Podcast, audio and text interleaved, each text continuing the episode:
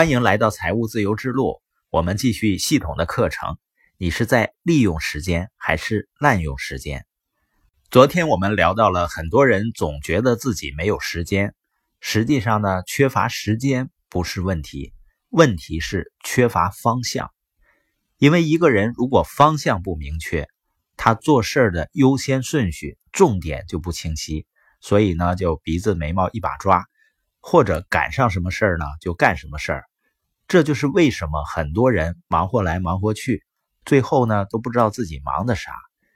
因为一个人方向在哪里，他的注意力就会在哪里，你的产出呢就在哪里。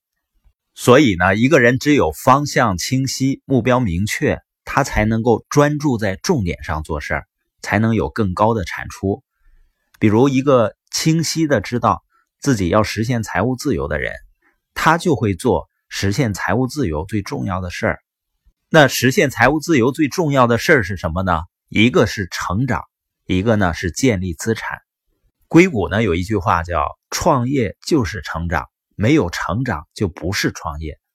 个人实际上也是一样，生活呢就是成长，没有成长就不是有意义的生活。今天我们看一下第三个关于时间的观点。时间比钱更有价值。钱不是最重要的，因为它可以再生，你可以赚；而时间呢，它是不能替换的。一旦那一天过去了，你不可能再取回来。如果你真的理解这一点啊，你就会发现，用自己有限的时间去换有限的钱，是多么不划算的事儿。作家查尔斯写了一本书，从出生到去世之间要做的事情。在书中，他是这样写道：“很多人不知道在这段时间应该做些什么。”他说：“啊，你不是用钱去买东西啊，你是用时间去买。比如说，你想五年之后呢，你存够钱去买你想要的那个度假屋，然后呢，你就可以歇一歇了。这意味着这所房子会花去你五年的时间，也就是你成年生活的十二分之一。”如果我们把房子啊、汽车呀或者其他的东西的价值换成时间，然后你再看看它是否还值得。还有很多人呢是用四十年的时间换一份微薄的退休金，也就是一份退休保障。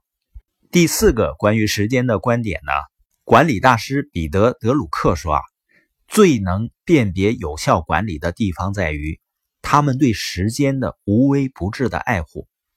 这位伟大的管理专家的意思是说呢，区分有效管理者的最好标准，就是看他怎么安排时间。